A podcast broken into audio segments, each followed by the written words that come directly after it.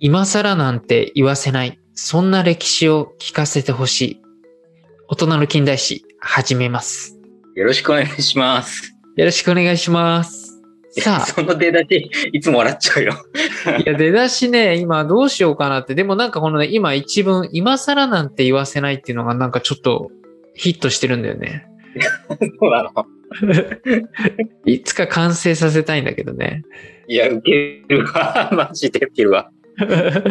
じゃあ、今日は長丸の会ということで、早速なんですが、テーマは何でしょうかはい、テーマは日清戦争です。あ、日清戦争来ましたか。そう、ちょっとこれ、テーマとしては大きいテーマなんだけれども、うちらがこのやってる大人の近代史って、どっちかっていうとこう、ライトな歴史を目指してるっていうところもあるんで、まあ、そんな深掘りするっていうよりは、あ、日清戦争ってこんな戦争だったんだな、あ、こういうことがきっかけで、で、その影響はこうだったんだなとか、そういったところを話せたらなと思ってます。いいですね。お願いします。はい、じゃあ、早速。えっ、ー、と、まあ、日清戦争って、あの、まあ一応皆さん知ってるかなとは思うけれども、あの、日本と当時の中国、清っていう国の戦争です。うんうんうん。時代背景で言うと、あ、時代背景というか年号で言うと1894年。まあ、小賀太郎とかがあの、前回、まあ、新選組とかそういう感じの話題だったのが、1900、あ、1800、だいたい70年ぐらいの話で、まあ、それよりは20年ぐらい、そう、進んでいるっていう時代です。うんうんうん。あの、あれだよね、長丸が、この前、義和団事件話した、で義和団のちょっと前って話だよね。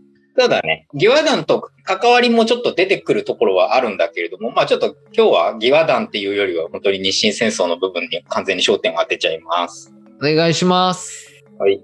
で、まあ時代としてはそんな感じで、で、あの、当時の日本っていうのは、大日本帝国憲法も発布されて、こう、これから欧米列強各国にこう続くんだみたいな、そういうちょっと意気込みもあるような、多分日本っていう国として、まあ大日本帝国か、としてまとまっていこうみたいな多分こう流れ、国民としてはね。うん、うん。そんな風潮もあったっていうところで、当時の清の方、あの中国ね、は、まあ義和団事件でも話したけど、もう末期なんだよね、清って。ああ、末期。もう弱ってるってこともう弱ってる。あの、弱ってて、もう内部的にもボロボロだし、対外的にも、まあ、イギリスとアヘン戦争やって負けたりとか、もう、なんかボロボロなわけ、とにかく。うんうん。まあ、そんなシーン、だから、要は、なんつうの、上り調子の日本対、もう下がってきちゃってる、真の戦いっていうようなイメージが一番いいのかなとは思うんだけれども。うん。これ、実際、戦争が始まる、始まって、まあ、これ、あの、みんな知ってると思うけど、あの、日本が勝つわけよ。はいはい。で、ただ、下馬評としては、あ、新勝つでしょみたいなところがあったわけね。まあね、日本はね、弱い国ってイメージだもんね。そうそう。で、ほら、しかも、領土もちっちゃいじゃん、日本なんて島国だし。うん、そうだよね。で、まあ言っても、清って中国だからさ、相当でっかい領土があって、まあ周辺の国を従えてたわけ。まあ、当時で言うと、朝鮮半島とか台湾とかその辺っていうのは属国として、あの、扱ってたような国だから、うん、まあ、外から見たらね、外からっていうか、まあ、要は欧米の人たちから見たら、いや、ちょっと強そうだな、みたいな。たまたまこの前戦争でうちら勝ったけど、あんまりちょっと突っ込みすぎると、なんか痛い目見そうだな、みたいなイメージがあったっていうのは、うん、とにかく。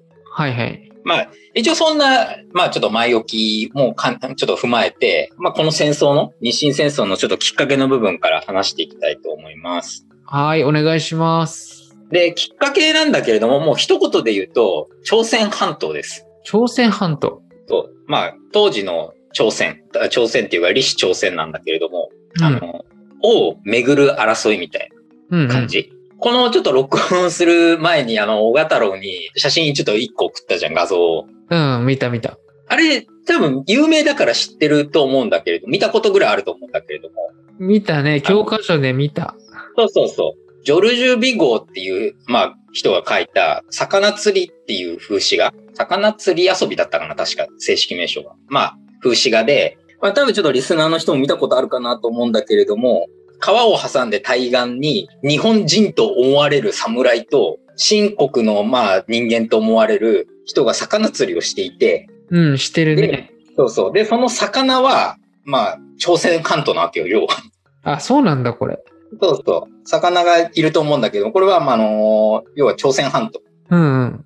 要は、日本と清が朝鮮半島をどっちが先に釣るかみたいなええ争いをしているっていうところに、ここがポイントなんだけれども、橋の上から、まあ、ロシア人、 これ、ロシア人が見てんのよ。うん。まあ、これはいわゆる漁夫の利ってやつだよね。ああ、そうなんだ。うん。もう、とにかく、日本と清がなんかごちゃごちゃやってる間にうちらが取っちまおうみたいなのがロシアの魂胆。ええそう、それをもう本当に当時の時代背景というか、もうこの三国、三国というか四国か、四国のあの関係っていうのをすごく端的に表した風刺画なんだけれども、うん。めちゃめちゃわかりやすいっていう。 ああ、確かにね。で、日本と新、あ新国っていうのは、朝鮮半島を巡ってっていう話はさっき言ったけれども、うん。あの、自分はちょっとそれだけじゃないかなと思ってて、原因っていうのは。うん。で、ちょっとここからは推測の段階にもなっちゃうんだけれども、まあ、日本っていうのは、とにかくロシアが怖かったのよ。うん。そうなんだ。そう。だって当時、例えば黒船とかさ、来航してさ、アメリカ強い、まあ、イギリス強いとかっていうのはさ、全部欧米の話でしょ。はいはい。で、別に中国なんて強いって、まあ思ってたか思ってないかはわかんないけど、多分そんな印象はないんだよね。日清戦争じゃない、あの、アヘン戦争でボロ負けしてるし。うん、うん。中国って。だから、多分当時の日本からすると、なんか頑張ればいけるんじゃないかっていう多分印象はあったと思う、正直。うん。で、じゃあ何が怖かったかって、日本はロシアが怖かったんだよね。ああ、ロシアがね。そう。だって、あの、地理的に考えてもらえばわかるんだけれども、例えばイギリスって超遠いじゃん、日本から見ると。あまあ、遠いよね。うん、怖いかって言ったら怖くないよね。だってうん、隣じゃないもん。アメリカもそうだよ。あの、太平洋っていうすごいさ、広大なさ、海を挟んでのさ、隣じゃん、アメリカって。はいはい。まあ、怖いかもしんないけど、怖くないよ。そう、当時の、あの、技術で考えたらさ。だってアメリカが攻めてくるのにさ、何日もかかるわけじゃん、そもそも。うんうん。で、当時、公開技術だってさ、すごくもう発達してたっていうほどでもないんだからさ、100%無傷で来れるっていう保証もないわけじゃうん。ん。だから、まあ、怖いか怖くないかで言ったら、アメリカやイギリスよりは、よっぽど近いロシアの方が怖かったと思う、日本っていうのはああ、そうなんだ。そう。で、ロシアを警戒するとしたら、どうするかっていうと、やっぱロシアをとにかく南に来させないようにするっていうのが多分一番の防衛策なんだよね。はいはいで。、ロシアって当時、あの、ウラジオストックっていう、韓国とか北朝鮮のちょっと右上ぐらいにあるところまで領土広げてたわけよ。はいはい。で、もう近いじゃん、そうすると日本と相当。うんうん。やっぱ怖いんだよね。ええで、それがさ、例えばロシアが、じゃあ、朝鮮半島まで奪ってきましたっていうと、もう目と鼻の先じゃん、日本って。そうだよね。あの、地図見てもらえばわかるんだけど、めちゃめちゃ近いのよ、あの、朝鮮半島って思ってる以上に。近いよね。そう。で、そんなところにさ、欧米大国のさ、ロシアが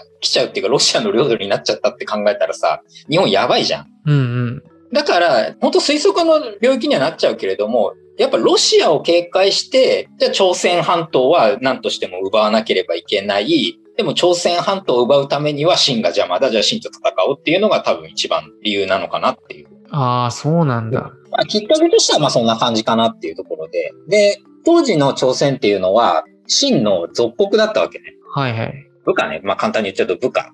うんうん。そう。で、要は部下なのに日本が攻めたらもうそもそも戦争になっちゃうじゃん。うんうん。できればさ、そんな、こう、なんつうの、真っ向勝負っていう感じにはしたくないから、ちょっとずつちょっとずつ削っていくわけね、日本っていうのは。うんうん。で、あの、最終的には朝鮮半島を取れればいいかなっていうところがあったっていうところがあって、で、その朝鮮って内乱が、まあやっぱりさ、なんつうの、まあ朝鮮もさ、もうほんと末期症状だったから、秦と一緒で。はい。で、国の末期っていうのは大体もう内部で乱れてるわけあだから新日派と新中新中派みたいな感じでもう完全に真っ二つに分かれてて、あ、はいはい。でもちろん日本は新日派のその朝鮮の政府とこう結びついて、ちょっとずつちょっとずつこう入り込んでいくわけね。うん。で、中国の方は新中派の方にこう取り入って、どんどんどんどんこう、2カ国でこう争っていって朝鮮を削るっていうような流れが、まあ、だいたい10年とか20年近く続いたわけ。うんうん。で、最終的に、秦が朝鮮から軍隊を引き上げなかったんだよね。日本は朝鮮を独立させて、自分の属国にしようと思ったんだけれども、清っていう国の軍隊があるから邪魔だから、じゃあもうその軍どけないんだったらうちらが叩くよって言って、日清戦争っていうのが始まる。ああ、そうなんだ。これは、あの、戦争ではよくあるパターンの戦いのきっかけなんだけれども。うん。で、日清戦争始まって、冒頭の方で、とは言っても中国って大国だから、うん。まあ中国勝つでしょっていうのが結構大半の味方だったわけ。はいはい。で、当時の清、あ、中国清ね、清っていうのは、弁髪だったわけね。弁髪ってわかる電発わかんない。で、弁髪。えっとね、簡単に言うとラーメンマ 何それ ン。筋肉マンのキャラクターでラーメンマン。弁髪っていう、あの、ラーメンマンみたいな髪型。な、なんつうの、こう、髪を結んで、結び上げ、三つ編みみたいにして、ちょっと長くこう、頭のてっぺんから垂れ下げてるみたいな感じ。うん。ああー、はいはいはい。変わってんじゃん。うん。奇妙だしさ、やっぱ強そうなんだよね。うん、まあ確かにね。そうそう。で、片やさ、日本なんてさ、なんか背の低い刀刺した猿が、なんかね、戦いに来るわけでしょ、イメージとしては。はいはい。まあ、そんなの普通に考えて、やっぱ真の方が強そうに思うんだよ。うん。でも実際これ戦争始まって、結果を言うと日本の圧勝なわけ。ああ、はいはい。で、圧勝だった理由っていうのがあって、まあ一つは日本の方が近代化が進んでたっていうすごい単純な理由。ああ、そうなんだ。これ、疑和団事件のところでもちょっと言ったと思うけれども、やっぱね、遅れてんだよ、当時のシーンっていうのは。うんうん。で、義和団の時にもさ、戦った人、あ、向こうの義和団の人たちってさ、憲法使いだったけれどもって話したけどさ、うん。結局憲法なんかじゃ勝てないわけね、銃には。うんうん。で、まあ本当にそれに近しいような戦いになったってわけ。この日清戦争っていうのはまず、武器っていう面で見たら。ああ、そうなんだ。こう日本は最新の兵器で、新国は別に近代化されてなかったわけじゃないけど、あの、やっぱり旧式だったわけ。うんだからまあそこでまず差が出た。うん。うーん。で、もう一つの要因の方が実際大きいのかなと思うんだけれども、日本って上り調子だったって言ったじゃん。はいはい。団結してたんだよね、国として。ああ、で指揮系統ももうすごいしっかりしてたし、もう日本国内の世論として絶対勝つんだみたいな世論だったわけ。はいはい。日清戦もう清なんか絶対倒すぜみたいな。うんうん。清っていうのはさ、もう全然そうじゃないから、あのもう、末期症状だからさ、もう国、国内の世論もバラバラだし、指揮系統ももうめちゃめちゃになってたわけ。うんうん。あの、李光章っていうさ、真のあ人いるんだけど、すごい有名な人で、あの、すごい有能な人なんだけれども、その人がいても全然もう勝てなかったから、この戦争。 ああ、そうなんだ。一系統がバラバラすぎちゃって、まとめ上げられなかった、結局。で、まあ、戦争の結果としては、日本の圧勝。はいはい。で、ここからはもう教科書の話になっちゃうんだけれども、はいはい。まあ、新国が負けて、下関条約っていう条約を結ぶわけね。うんうん。日本の下関で行ったから、下関条約って言うんだけれども、はい。まあ、講和条約ね、要は。で、そこで、これはちょっと有名な話なんだけれども、と清っていうのは日本に超多額の賠償金を支払うことになったわけ。ああ、そうなんだ。日本にうん。あの、要は戦争に負けました。ごめんなさいっていう、慰謝料みたいなもんだと思ってもらっていいんだけど、賠償金ね。はいはい。で、この賠償金っていうのが、その後の日本っていうのをすごい変えていくの。ああ、そうなんだ。うん。日本ってさ、ずっと貧しかったわけ。そもそもなんだけど。そうだよね。そもそもさ、江戸の末期とかもさ、財政ってやばかったわけよ。幕府の財政って。うんうん。で、ねえそんな中でさ、内乱でさ、まあ新政府になったわけじゃん、日本って。うんうん。で、税制度とかもこう整えていってさ、まあだんだんだんだんこう変えていこうっていうところだから、全然お金なんかないわけ。あの、特に日本ってさ、産業があったわけじゃないから。そうだよね。あと、なんか不平等条約も残ってるしね。そうそう。で、まあ日本っていうのはとにかく金がなくて、やりたいことはいっぱいあったけど、できなかったっていうことが多かったわけね。はいはい。でも、その日清戦争の賠償金を手に入れたことによって、いろんな産業っていうのをこう作り出すことができた。まあ、例えば製鉄業だったりとか。ああ、そうなんだ。うん。で、やっぱり鉄とか作れるようになると、兵器っていうのはどんどんこう充実してって、まあ、どんどん強くなってくって、こういういい循環になるんだけれども。うんうん。まあ、やっぱそのまず基礎を作ってくれたっていうのが、この日清戦争のこう大きい点かなっていうこと。ああ、そうなんだ。で、この下関条約あと2つあるんだけれども、はいはい。あの条約の内容としては。えっと、もうひと一つは、元々の目的だった朝鮮半島の独立を認めるっていうシーンが。はいはい。でで、これはもちろん独立を認めさせて、あの、要は清はもう朝鮮に手出しませんよっていう約束になるわけ。要はそれが。うん。もともとさ、部下だったわけじゃん。はいはい。でも、あの、もうちょっと部下退職させたから、もう関係ない人だから、もう好きにしてよみたいな感じにしたわけ。うんうん。で、まあ、あの、朝鮮のその後の末路っていうのは最終的に日本に併合されちゃうわけだから、まあ、日本は目的をここでは達成したっていうところかな。ああ、そうなんだ。うん。で、もう一個。こ のもう一個がね、ちょっとあれなんだけれども、リャオトン半島と台湾とか、まあ、あの、ちょっと領土をもらったわけ。新国の。で、これは日本初のさ、海外領土なわけじゃん。うんうん。だって当時、当時っていうか戦争なんかしてこなかったわけだから、そもそも鎖国で。はいはい。で、対外的にさ、戦って得た領土っていうのは、実はこれが初めてで。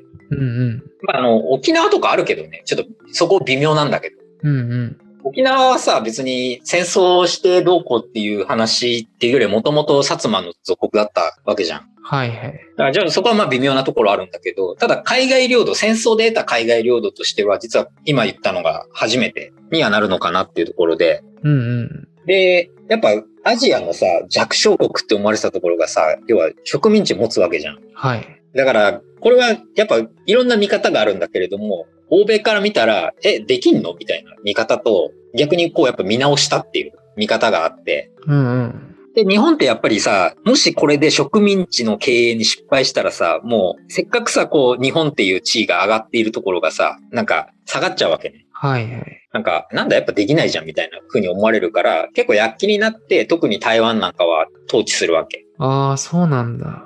で、ちなみにリャオトン半島は、この後三国干渉っていうので、手放す羽目になるんだけれども、そうだよね。なんかそれ、台湾は知ってたんだけど、リャオトン半島って初めて聞いた。リャオトン半島ってね、大連とか旅順とかあの辺かな。韓国とか北朝鮮のさ、ちょっと左の方に、こう陸伝いに左に行くと、ちょこっと出てる半島があるのよ。ああ、そうなんだ。うん。まあそこなんだけれども、まあ今で言うだから大連とかなんだけど、はいはい。で、結局、それが原因で、その後の日露戦争っていうのは続いていくわけね。その三国干渉で、ロシアがこう、邪魔してきたから。はいはい。だから、まあ、日清戦争終わって、日本はすごいお金得ました。日本の産業を潤いました。っていう効果と、まあ、あとは、朝鮮を独立させたから、これでじゃあ朝鮮に手出せるわっていうきっかけを作れたっていうところと、あで、海外植民地も初めて手に入れたっていうところと、最後に言ったそのリャオトン半島の三国干渉のせいで、さらにロシア憎しが広まってって、こう日露戦争へ繋がっていくという流れ。あーそうなんだ。まあそんな流れを作ったのが本当に日清戦争っていう、結構ここがターニングポイントなのかなとも思うような戦いなのかなって、まあ個人的には思ってます。はいはい。これ以上喋ってもいいんだけど、 日清戦争って広げるとすごいね、これやっぱ広いのよ。ああ、そうだよねだ。って軍人とかも出てくるしさ、そもそもその下関条約だって、本当下関条約だけでもすごいこう喋れることっていっぱいあるんだよね、本当は。うんうん。まあでもちょっと日清戦争のやっぱそのきっかけから、えっ、と、まあ影響っていう部分にちょっと焦点を当てて今日は説明をさせてもらいました。ありがとう。いやー、なんか、こう、わかりやすかった。ん日清戦争、 日清戦争ね、そう、細かいところあんまりよく分かってなかった部分もあったから、うん。あれだね、でもなんか、さっき指揮命令系統があって言ってたけど、やっぱ、戦争とかまあ戦いにおいて結構大事だよね。大事だね。これ、今の近代戦だとちょっと薄れてくるのかもしれないけど、やっぱさ、人の数でさ、なんとかなってる時代だったわけじゃん。まだこの頃って。そうだよね。うん。で、100対10とかをさ、こう、やられてると、やっぱ10の方って常に負けるんだよ。10がさ、例えば 1000×100 あって1000の部隊があったとしても、100対10を何回も繰り返して、どんどん10をこう殺されてっちゃうと、いつかは1000もやられちゃうわけね。うんうん。っていう感じで、やっぱ単に1000数があるよりは、あの100まとまった部隊があった方が強いっていうような時代でもあったっていうのがあるのかな。ああ、そうなんだ。なんか日本で言うと、あの、この前ちょっと話した鳥羽伏見の戦いの中国版みたいな感じに聞こえちゃって、ああっちもさ、近代兵器が新政府側が持ってて、あと指揮命令系統も、あの、幕府側がちょっと弱かったっていうのがあったから、うんなんかまさしくだなって。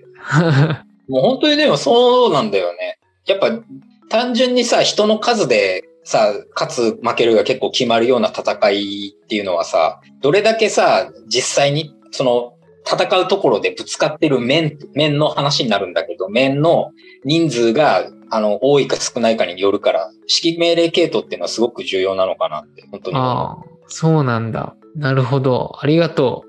えっと今日は、えー長丸の方から日清戦争について話してもらいました。えーまあ、これ聞いてる人で、あの、なんかコメントとか気軽にいただけると嬉しいですね。そうですね。コメント欲しいです。コメント待ちみたいなの。はい。じゃあ、えーありがとうございました。はい、ありがとうございました。